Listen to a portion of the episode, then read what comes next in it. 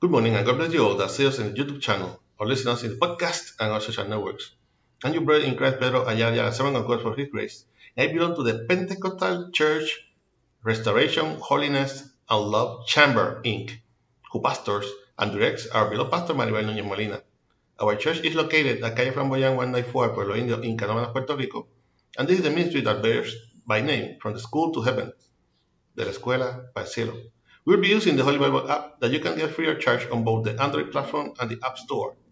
The verse of the day is in Matthew 5:10.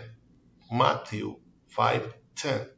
This is the International Standard Version and reads like this: The powerfully word of God is read in the name of the Father, the Son, and the Holy Spirit. Amen. How blessed are those who are persecuted for righteousness' sake, because the kingdom from heaven belongs to them.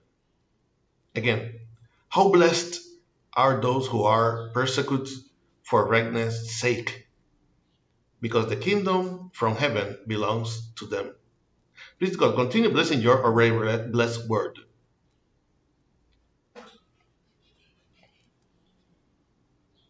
The Beatitudes. Since we were children, we have been presented with the concept of justice. Some have been told that everyone has to get hold of it and take into their own hands.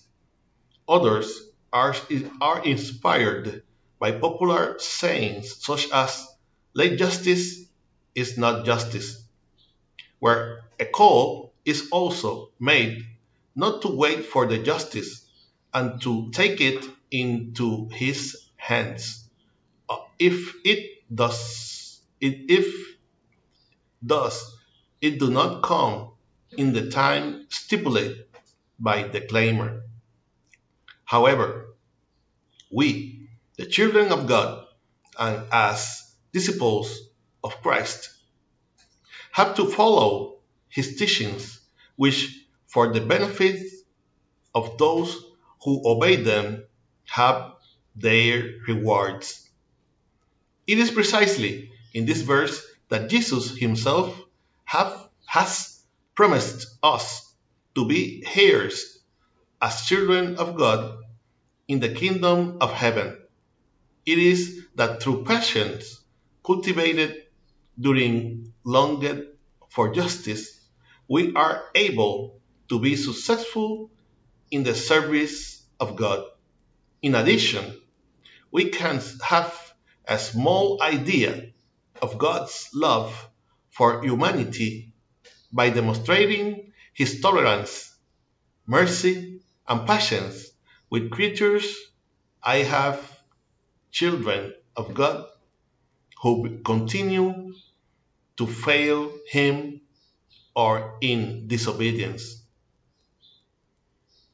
On the morning of today, I exhort you to follow the teachings of Master Jesus, not to despair in the trial, to believe God and His promises, understanding that man's rightness can be dead letter plus the Word of God, including His rightness, will not pass. Never. Amen. I hope that this short exhortation will serve as a reflection and strength to your life in this morning that the, that the Lord have made. For and message to our email, ministerio de la escuela para el cielo at gmail.com.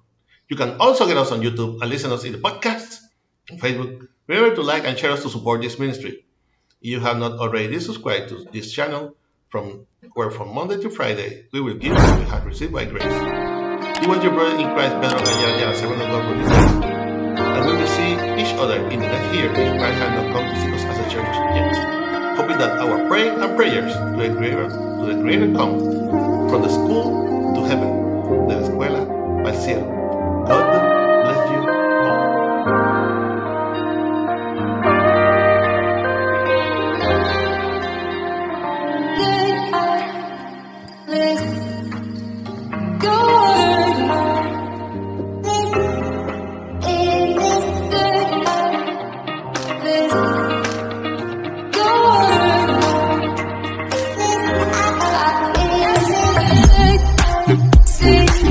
I've been